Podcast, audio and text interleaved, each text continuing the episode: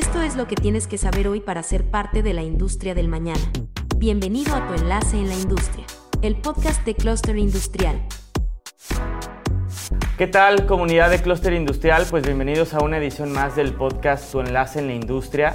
Y estoy muy contento porque tenemos invitado de honor. Realmente estoy muy, muy contento y, les comparto que eh, muy satisfecho que podamos estar teniendo esta charla con un gran amigo y, pues conocido de ya una trayectoria justo en estos 10 años que cumplimos, Héctor López Santillana, y pues que hoy funge un rol eh, desde más, eh, eh, más dentro de la industria en el tema de como dirección de, de Guanajuato Puerto Interior.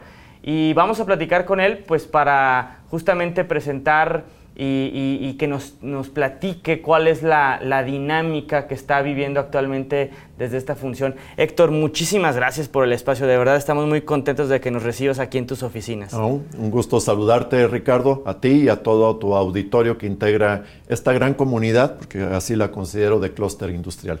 Felicidades por el trabajo.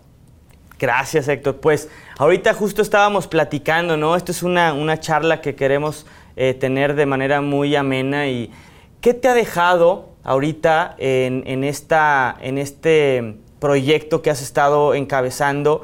¿Y, qué te ha dejado el estar detrás de una dinámica como es Guanajuato Puerto Interior? Bueno, 2022 ha sido un, año que ha representado el, ya casi salir de la pandemia y la pregunta entonces es cómo se reconfigura las cadenas globales de suministro, cómo se reconfigura eh, las oportunidades de, mercado y lo que hemos podido observar en grandes eh, generalidades es que las empresas que están orientadas al comercio internacional, prácticamente todas ellas están observando una dinámica creciente de sus operaciones y de sus eh, ventas, tanto en los diferentes mercados a los que concurren con sus productos. Y las empresas que están centradas en el mercado nacional, que dependen del mercado doméstico, hemos estado observando una recuperación sumamente lenta o en algunos sectores incluso hasta un decrecimiento. Por lo tanto, en el puerto interior del cual 95% de las empresas que están ubicadas en el complejo están orientadas a los mercados internacionales, casi todas ellas traen proyectos de expansión, de incremento de sus operaciones, no solamente las del sector automotriz, sino también de otros sectores que tenemos presentes aquí en, Puerto Interior, como son los alimentos, tanto de personas como de mascotas, como son las em, empresas de productos químicos o las empresas de productos plásticos eh, o las eh, empresas que se dedican a, producir productos para el cuidado y el aseo de las personas que están orientadas hacia la parte internacional, prácticamente todas ellas están mostrando crecimiento en sus volúmenes de, em, em, de exportación, por lo tanto de sus volúmenes de operaciones y, sobre todo la parte importante, mayores oportunidades de empleo para los guanajuatenses. Héctor, es muy, muy, muy importante lo que estás comentando porque a nosotros en, el día a día la cadena de suministro, la proveeduría nos pregunta, ¿cómo ves? ¿Cómo estás viendo la industria? ¿Cómo ves el próximo año? ¿no? La, la, la pregunta eh, típica y obligada. Y la realidad es que el termómetro que nosotros les transmitimos es justo lo que vivimos, por ejemplo, en Guanajuato, Puerto Interior. Eh, la mayoría con planes de expansión o eh, incluso nuevas inversiones, como lo acabas de mencionar. Justo estamos viviendo días en donde prácticamente a diario se anuncia una expansión de, una, de una planta, de una empresa. Pero Guanajuato se ha destacado por ser líder en inversiones. Yo creo que esa parte la tenemos muy clara. Pero, ¿cuál es esa fórmula o, o, qué sucede una vez que ya llegan, una vez que ya confiaron, ¿no? Porque ellos ya están eh, fidelizando, vamos a, decirlo así, el, continuar inversiones. Pero detrás de eso, ¿qué sucede para que Guanajuato, y en este caso Puerto Interior, siga siendo este polo tan atractivo de, las inversiones de las empresas y por lo tanto, pues las, grandes oportunidades que esto conlleva a la cadena de proveeduría? Mira, eh, la palabra clave en este, llamémosle juego, es la generación de confianza.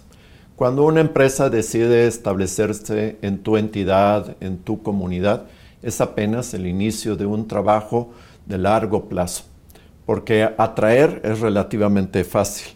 Conservar, mantener y provocar que crezca, esa es otra dinámica muy diferente.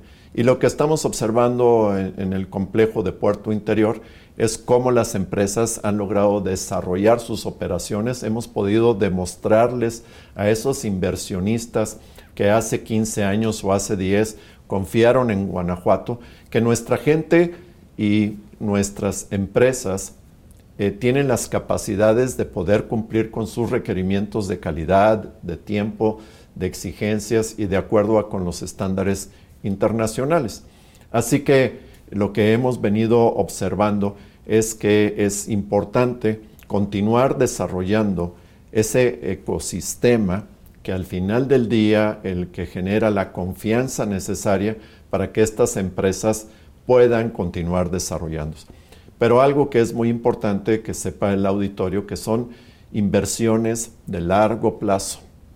Te voy a dar un, dato para poder dimensionar. La industria del calzado, que es gran generadora de empleos en nuestra entidad, invierte en promedio 3 mil dólares por empleo generado.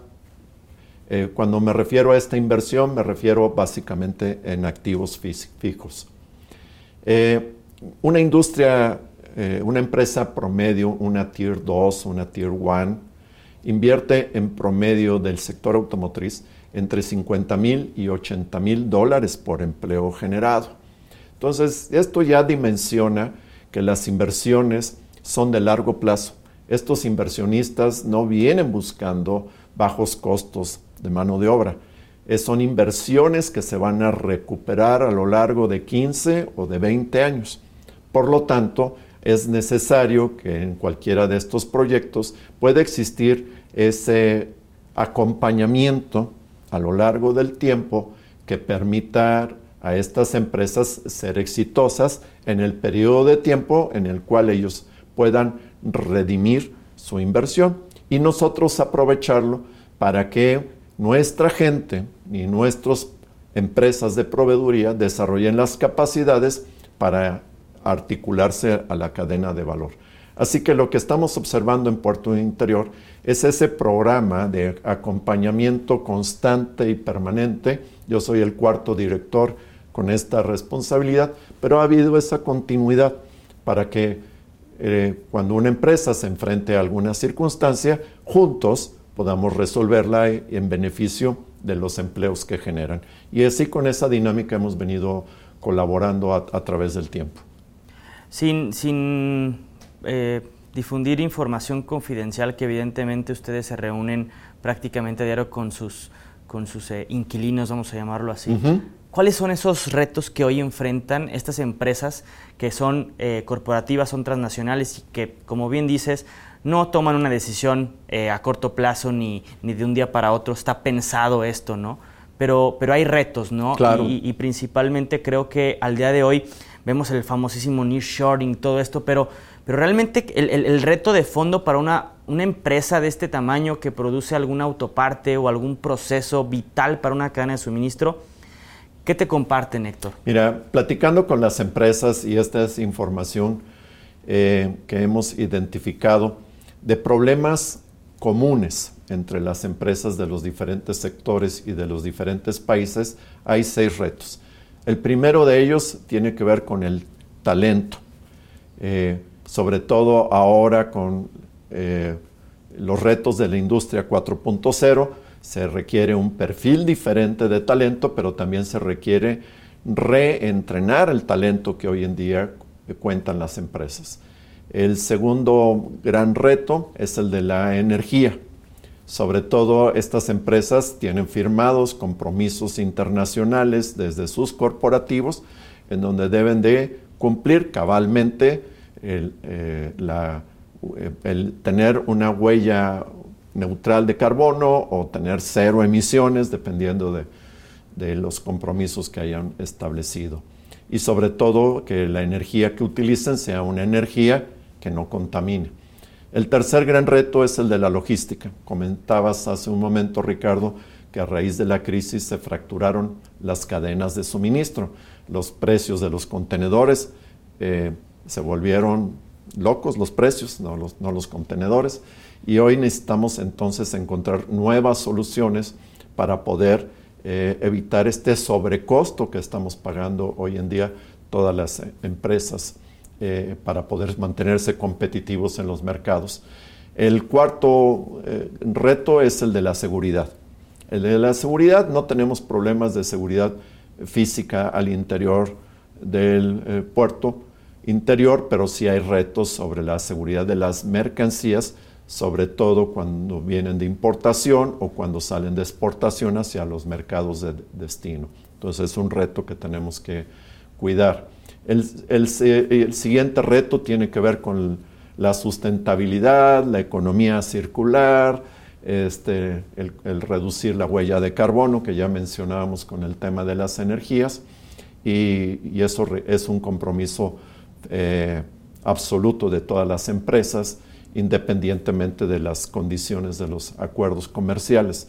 No podemos eh, seguir eh, degradando nuestro entorno y particularmente en el caso de Puerto Interior, el, cuidado del agua. Guanajuato, tú lo sabes, es un estado con estrés hídrico. No tenemos empresas que consuman grandes volúmenes de agua en el, dentro del complejo, pero también estamos explorando con ellos cómo poder utilizar agua tratada para sus algunos de sus procesos industriales. Y el sexto gran reto es el tema de la gobernanza entre todas las empresas, cómo eh, hacemos una mejor comunidad para seguir colaborando, a encontrar soluciones eh, que permitan resolver estos problemas comunes. En esos seis retos es en donde están concentradas las empresas de Guanajuato Puerto Interior para poder beneficiar no solamente a las mismas empresas, sino a la eh, comunidad en la que estamos insertos, que es el municipio de Silao y a todo el estado de Guanajuato. Justo en ese, en ese punto que comentas, Héctor, estamos visualizando que estos retos son como las directrices macro que tienen las empresas. Es correcto. Y lo vamos a decir tal cual, ¿no? Esas empresas tienen eh, recursos, tienen eh, estrategias, tienen estructura para poderlas afrontar y aún así siguen siendo retos. Pero ¿qué pasa con la cadena de suministro que al final de cuentas estas empresas van a, van a, encaminarse hacia allá?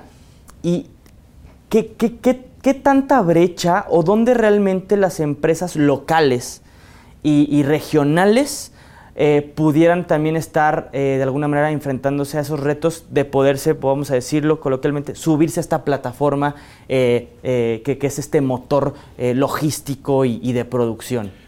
hay una enorme oportunidad para incorporar cada vez más empresas locales.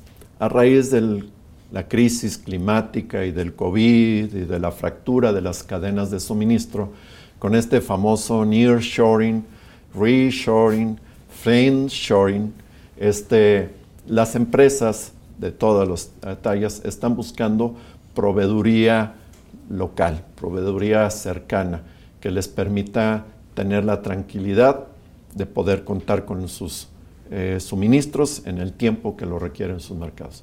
Entonces, muchas de las grandes empresas que tenían su fuente de suministro en Asia o en Europa están buscando soluciones de todo tipo, pero locales.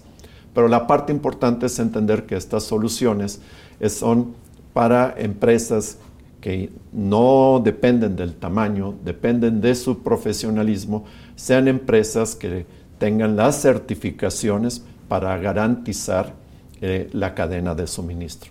Entonces, la primera eh, pregunta que les hacen los compradores de estas empresas a la proveeduría local es, ¿qué certificaciones eh, tienes? ¿Con qué certificaciones cuentas? hay algunos sectores que tú lo sabes, utilizan dos certificaciones de, talla internacional como mínimo. Y cuando llegan nuestros empresarios eh, y no cuentan ni siquiera con una certificación de calidad, ahí empiezan a desvanecerse las oportunidades. Después tiene que ver mucho que las empresas buscan soluciones integrales. Yo lo veo ahorita en temas de logística, no están solicitando una empresa de transporte, no están solicitando un agente aduanal, no están solicitando eh, un, un, especialista en estos temas. Están buscando soluciones integrales. La empresa lo que quiere es poder confiar en una organización que les pueda manejar todo el tema de pasando por las fianzas, los seguros, la gestión del riesgo, la parte aduanal, la parte eh, este, fiscal, eh, la parte del transporte en sí, la parte logística. Y ahí es en donde eh, muchas de las oportunidades para los empresarios locales nuevamente se desvanecen porque no han sabido asociarse, no han sabido integrarse. Y aquí es una invitación a que pudieran en un momento dado generar esos networkings, empresas pequeñas que aliadas con otras empresas pequeñas puedan ofrecerles soluciones integrales a estas empresas que lo que requieren es concentrarse en su core business, que es la fabricación, y puedan encontrar un grupo de empresas que les puedan representar la solución integral a sus necesidades. Entonces es un tema también de cultura en ese individualismo exacerbado en el que hemos caído a lo largo del tiempo los mexicanos, nosotros mismos debilitamos nuestras posibilidades. Y no solamente se refiere, Ricardo, al tema de proveedores industriales. Igual sucede con los despachos jurídicos, eh, sucede con los despachos contables financieros o con las empresas de construcción lo que menos les interesa es quién sea capaz de levantar un muro. Lo que más les interesa es qué empresa les puede hacer la ingeniería para poder hacer los diseños de sus plantas sin afectar sus operaciones, para poder requerir menos consumo de agua, de energía en las operaciones y que puedan tener las condiciones de seguridad para poder fabricar sus productos en tiempo. Entonces, es un enfoque eh, diferente, es un enfoque internacional que tiene que ver con estas certificaciones, pero que aquellas empresas que hacen los esfuerzos por adecuarse a estas condiciones, el tamaño de las oportunidades es, es muy grande, pero requiere mucho más eh, profesionalismo y certificación en las operaciones. Y que justo esto, un proveedor que ya está dentro atendiendo estas empresas, tienen el nivel para atender a cualquier industria, cualquier empresa a nivel global. En cualquier parte del mundo. En cualquier parte del mundo. Porque Guanajuato Puerto Interior, déjenme les comento que no es, no es solamente la infraestructura en, cuestión del parque, es un tema, es un polo logístico, eh, tienen los servicios aduanales, aquí tenemos el tema de la... De la intermodal de carga ferroviaria, el aeropuerto, eh, en fin, está diseñado para que la empresa aquí pueda encontrar las soluciones que requiere para sus operaciones. Y justo eso, Héctor, ¿cómo, qué, ¿cuáles son esos beneficios puntuales que Guanajuato Puerto Interior a lo largo de estos años ha podido eh, eh, acumular o, englobar en un solo sitio? Porque al final vemos que aquí transitan eh, proveedores de servicios, como bien dices, y, no solamente esos proveedores de, directos, sino también un tema de, servicios. Pero eh, hemos visto que, Puerto Interior eh, ha conformado una estructura logística y de servicios muy robusta, ¿no? ¿Cuáles son esos beneficios que hoy en día ofrecen a las empresas? y es importante precisar, Ricardo, que esta integración no es únicamente producto de la labor de puertos, sino de todos los inversionistas y los profesionales que concurren en este complejo. Entonces no es un trabajo solamente de gobierno, o más bien hemos sabido integrarnos. Algo que yo quiero compartir es que tenemos un modelo de gobernanza donde hay una asociación civil que es precedida eh, por un empresario, que está conformada por los representantes de las propias empresas, en donde un servidor funge como secretario para asegurar de que el complejo mantenga el, rumbo y mantenga la vocación para la cual fue diseñado. Entonces, esto nos ha permitido que integrar en, en estas 1.300 hectáreas, primero un entorno ordenado, muy ordenado, muy limpio, que a lo largo de 16 años hemos sabido mantener eh, en buenas condiciones gracias a la colaboración y a las aportaciones que hacen las empresas conjuntamente con la empresa de puerto interior. El segundo elemento, entonces, es el, el, el estar cuidando a nuestra gente. Se han incrementado el número de oportunidades que han sido aprovechadas por los ciudadanos guanajuatenses. Te comparto un dato, Ricardo. Cuando arrancó el puerto, el porcentaje de eh, funcionarios extranjeros trabajando en el complejo rondaba en los 30, 40%. Hoy en día, gracias a esta disposición y la actitud del guanajuatense de enfrentar los retos, hoy solamente tenemos un 2% de extranjeros laborando dentro del puerto interior.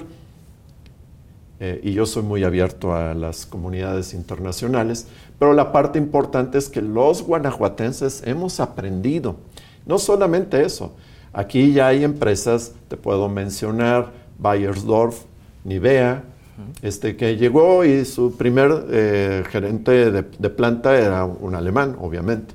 Hoy en día es un ingeniero mexicano, Miguel Casco, que está dando muestra de las capacidades que los mexicanos eh, tenemos.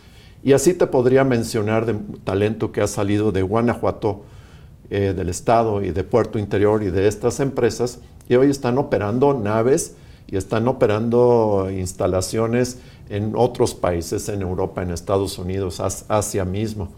Esto demuestra que los mexicanos podemos aprender y no solamente aprender, sino dar muestra de las capacidades reales que, tenemos. en esta parte entonces la integración de Puerto junto con el Instituto Politécnico Nacional, para darles una idea, la, la, primera piedra del primer parque industrial se colocó en enero del 2007. El Politécnico llegó a iniciar operaciones en el 2008. Esto habla de esta idea de integrar la oportunidad laboral con la educación y ha sido verdaderamente exitosa. Los invito a que visiten el Politécnico, eh, que entre paréntesis fueron los laboratorios de farmacéutica que tiene el Politécnico. La principal razón, o una de las principales razones por las que Nivea está establecida aquí en el, en el puerto, porque sabían que iban a encontrar el talento humano necesario para poder realizar sus operaciones. Además del Politécnico tenemos CONALE para la formación de técnicos excelentes y también tenemos un laboratorio de la Universidad de La Salle y tenemos una unidad del CIATEC aquí establecida. Esto habla de cómo ir creando esta comunicación entre las necesidades de las empresas y las instituciones que desarrollan el conocimiento en, Guanajuato. Todo esto acompañado en un entorno de seguridad. Aquí este, pues, eh, somos sede del C5I, entonces esto nos da una enorme ventaja. Eh, eh, también aquí está el edificio central de la Unidad de Protección Civil del, del, Estado, lo cual nos da otra, otra gran ventaja. Y esta colaboración entre lo público y lo privado, que es poco común en nuestro país, es lo que ha venido conformando este dicen los académicos ahora, este ecosistema que ha permitido que el gobierno y las empresas se fortalezcan mutuamente para que cada quien cumpla con la función que les fue encomendada por la sociedad. Así que eso es lo que observamos hoy, en día aquí adentro. Más allá de la, de la formulita específica, es el hecho de que ante los grandes retos de nuestro país, la única manera de resolverlos trabajando juntos iniciativa privada, gobierno y la iniciativa privada tanto nacional como la internacional. Así que pues habla de la capacidad que tenemos para aprender de nuevas vocaciones, porque hace 16 años, 20 años cuando iniciamos, no teníamos la más mínima idea de lo que era la industria automotriz. Hoy creo que hay ejemplos muy notables de empresarios locales que son excelentes proveedores de la industria automotriz y si no, pregúntenles a la gente del clúster automotriz de Guanajuato. Así es, Héctor. Y, qué importante que comentas, porque no es una fórmula mágica, no es una varita que al final vinieron y, esto eh, se concretó eh, de la noche a la mañana, es un trabajo de largo plazo. Eh, yo recuerdo cuando nos comentaste en una primera charla pues que Puerto Interior viene de una planeación de, muchos años atrás. Y, pues la verdad es que apenas en este momento se puede recoger estos frutos, ¿no? Que creo que es un, tema de, porque se escucha fácil, pero también hay que decirlo, esto es un proyecto sumamente eh, atractivo para las empresas que están visualizando el día de hoy dónde poder aterrizar, ¿no? ¿Qué está ofreciendo hoy Puerto Interior? ¿Cuáles son esos proyectos de crecimiento? Sabemos que hay proyectos también de alguna manera en cuestión de, poder eh, eh, tener otro, otra fase y demás. Platícanos un poco, eh, tú que estás dirigiendo este proyecto, mm, ¿hacia dónde van? ¿Qué rumbo piensan tomar ¿no? para, para pues, optimizar y, brindar un, impulso mayor? la primera parte es que las empresas desde que decidieron confiar en los guanajuatenses. Eh, compraron prácticamente todas ellas el, doble de terreno que requerían para su eh, inicio de operaciones.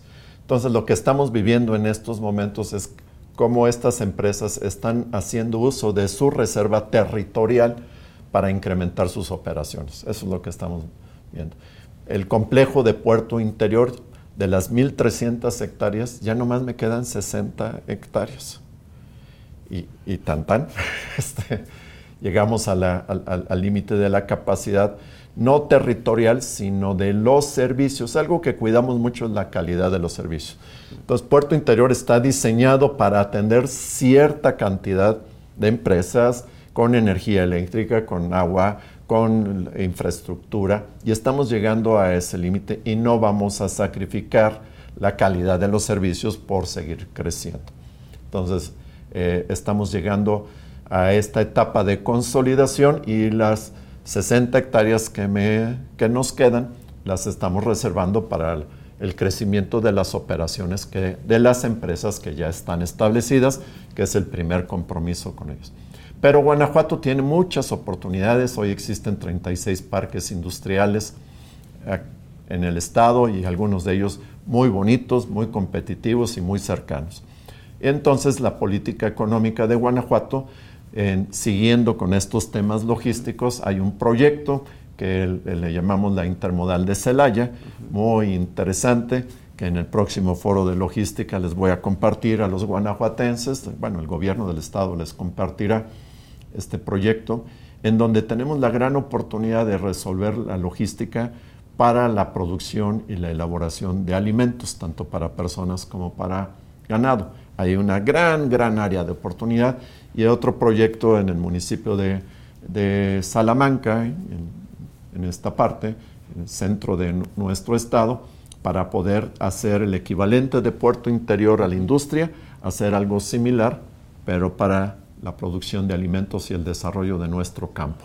Son dos proyectos de gran envergadura, sumamente interesantes. Guanajuato, Puerto Interior, entonces se consolida en la parte logística industrial automotriz y los otros proyectos que están estructurándose en estos momentos en el estado de Guanajuato tienen que ver con esa gran vocación de ser productores de alimento, pero con calidad, con rentabilidad, con productividad, para que podamos hacer de la producción de los alimentos el detonador, un detonador muy importante de generación de empleo para todas las familias del estado de Guanajuato. Es un cambio también sumamente importante que se estará dando con estos proyectos. Hablas de una diversificación que se transmite esto también como una nueva oportunidad para, para seguramente desarrollar más cadena de suministro, si bien Puerto Interior ha desarrollado una gran cantidad de cadena de suministro, tanto en proveeduría indirecta como de servicios, pues eh, muy industrial, muy automotriz, ¿no? como su esencia, como su ADN. Ahora hablamos de un tema de una diversificación en otras en donde también Guanajuato es líder, ¿no? no solamente en producción, en exportación, y, y hablamos de un polo pues prácticamente logístico y estratégico, pues eh, conectado a pues menos de una hora y media, ¿no? Estamos hablando prácticamente de una, de una, de una sola vía.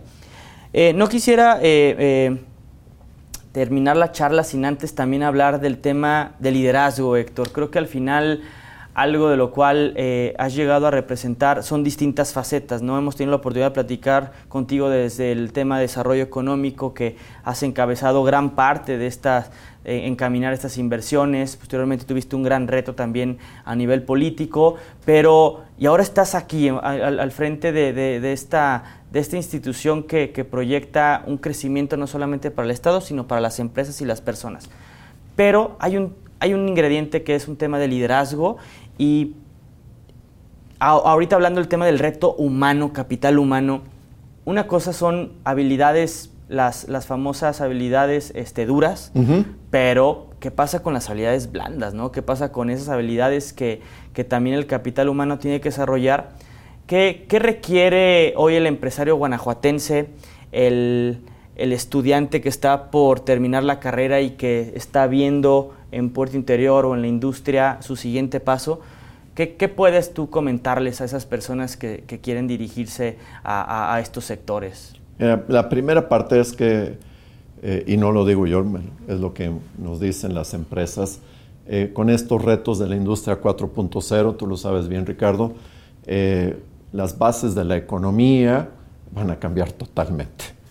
Así que en, gran medida lo que va a requerir es el reto de cómo poder adaptarse rápida, rápidamente eh, y esto entonces implica que tanto el empresario como el recién egresado, como el joven que está estudiando, eh, haga un compromiso de mantenerse en formación constante todo el tiempo.